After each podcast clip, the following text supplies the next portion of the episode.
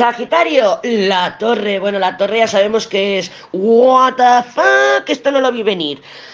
Yo no creo que te pille de sorpresa esta torre. Yo me parece que no te va a pillar de sorpresa porque la luna y el ermitaño que tiene encima la torre a mí me dicen que te lo veías venir. Te lo veías venir de alguna manera, ¿vale? Pero bueno, mmm, sí, es agradable, son buenas noticias, son situaciones que nos gustan, no es una torre de ¡wow! ¡Qué dolor!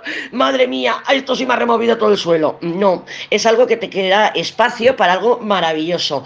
Te viene algo, tienes algo en perspectiva, tienes algo en el horizonte, Sagitario, se ve clarísimo. Un nuevo contrato, un nuevo trabajo, una nueva relación, una reconciliación, un acercamiento. Hay algo ahí maravilloso, está muy cerquita. Puede ser emperatriz estrellas, justicia estrellas, puede ser eh, un fruto. O sea, es, son energías de fecundidad, energía de, maternidad, energía y, y están preciosas, preciosas. Entonces, claro, no te preocupes tanto, deja que aparezca esto que tiene que aparecer y expande tus alas.